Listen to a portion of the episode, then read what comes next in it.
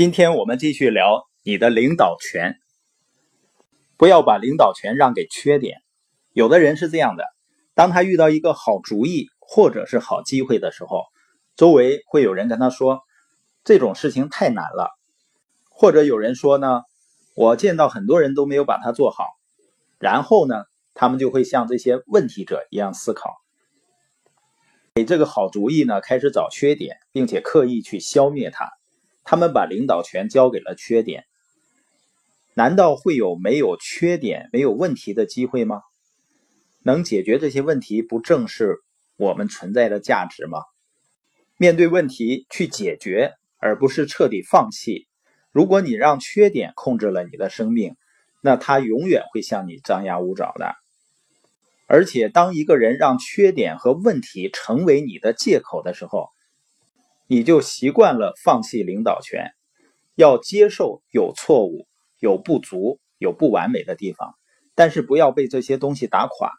只要有正确的态度，你的问题肯定是能解决的。另外，我们也不要把领导权让给事实，让给现实。有的人说我经济压力太大了，你看我现在负债累累了。只关注现实，只沉溺于现实的人啊，一辈子。就会活在这样的现实中。难道你真的愿意永远待在现在吗？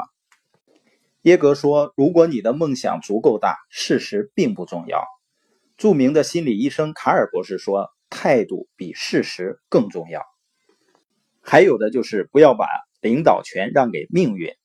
很多人呢会把自己的一切归咎为生辰八字或者是星座。经常有人问我：“你属于哪个星座的？”我还真不知道，我也不想知道，因为太多的人把他们的前途交给一些所谓的命理的东西去掌握。关键这不是你能控制的，所以很多人就会变得很消沉。有一个人他去找算命先生算命，算命先生说呢，你四十岁之前只有贫穷和失败。这个人非常沮丧。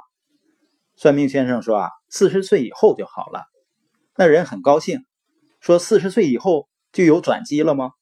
算命先生看了他一眼，说：“啊，没有。不过四十岁以后你就习惯了。有多少人是这样，把不满意的生活过成了自己麻木和习惯的生活？所以不能相信一些算命的所谓的预言，因为很多时候你会不自觉的按照他们行事，是非常危险的。”一个错误的观念，有的时候会干扰你的生命，甚至控制你的一生。另外呢，不要把领导权让给反对的声音，因为只要你做一些与众不同的事儿，总会有人批评反对。但是你会发现呢，这些批评反对你的人，他不能解决你未来面对的任何问题。你孩子的学费啊，父母的医疗费，他们根本就没兴趣帮你解决困难，甚至于呢。他们都不知道自己反对的是什么，包括我们的朋友，朋友可以给你意见，但他们的意见不可能就是你的决定。唯一能做决定并承担后果的是你自己，所以我们自己应该按照自己的想法去做，要对自己的梦想和价值观保持忠诚。你要把领导权让给唯一的东西，就是信心。因为信心会影响我们选择的一切和所做的任何决定。当我们开始订立自己的目标的时候，我们的信心就开始积累了。当你回顾过去，在展望未来时，你要问自己：我的生命是由谁掌控的？谁在控制我的生命？我把领导权交给了谁？